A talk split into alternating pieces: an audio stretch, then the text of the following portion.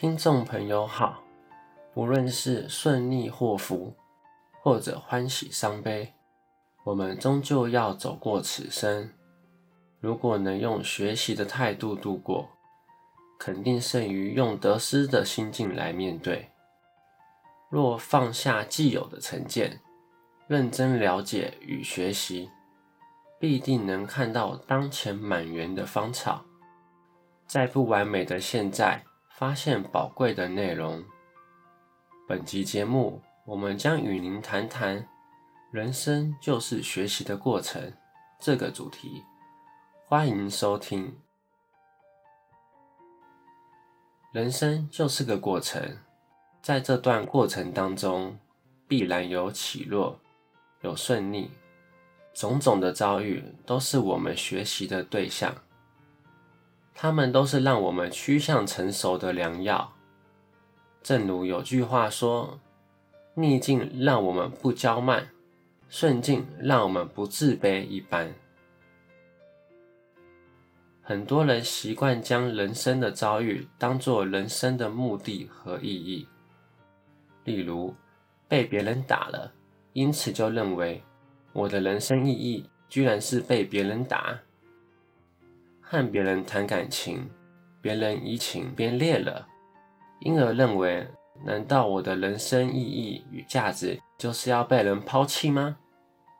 但是，诸位朋友，请想想，有必要那样看待一时的遭遇吗？又或者，因为事业成功，累积丰厚的财富，有能力买好车、买别墅。便认为自己达成了人生的目的和意义。事实上，这也是很奇怪的想法。人生的过程、经验，基本上就是人生学习的历程而已。在顺境中需要学习，在逆境中更是需要学习。学习能让我们的人生变得更符合实际。更趋向成熟。若把人生的经验与遭遇当作人生的目的和意义，这种思维模式会让你内心产生疾病。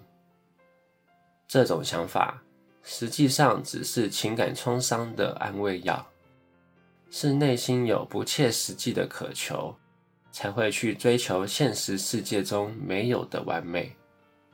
也就是对现实不能容忍，而去追求脱节现实的东西。这种思维模式，好比挫败失落的麻醉剂。例如，被别人骗了钱，心里确实很难过，但对自己说，大概是我前辈子欠他的，既不积极去检讨为什么会被骗的原因，以避免。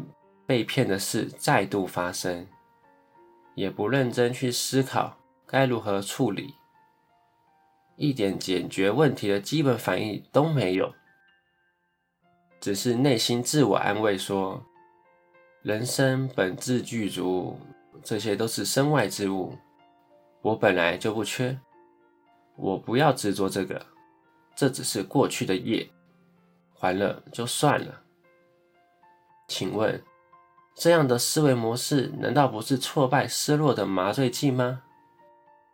对于解决现实人生问题，这样的思维模式，多数时候不是实际有效的办法，反而是一种阻碍。为什么说多数时候，而不说全部呢？因为对某些人来说，他的心理、感情受创的程度，一时负荷不了。需要一点安慰剂，平复他的情绪。等他情绪比较平复之后，再来做务实的成长和调整。就好像拔牙一样，注射麻醉药与拔牙没有直接关系，但是对一个不能忍受这种疼痛程度的患者来讲，打一点麻醉药对拔牙是有帮助的。所以。这种用于失落的麻醉剂、创伤的安慰药，对解决现实人生问题来说，多数时候不是有效的办法，但对某些人来讲，在某些特别的心理精神状态下，可能先用麻醉剂与安慰药是比较好的。然而，对于解决问题的有效办法而言，这种思维模式多数时候是一种障碍。本集内容整理自二零二二年一月二十日，随佛长老于内觉禅林对僧众开示的部分内容。欢迎持续关注本频道，并分享给您的好友。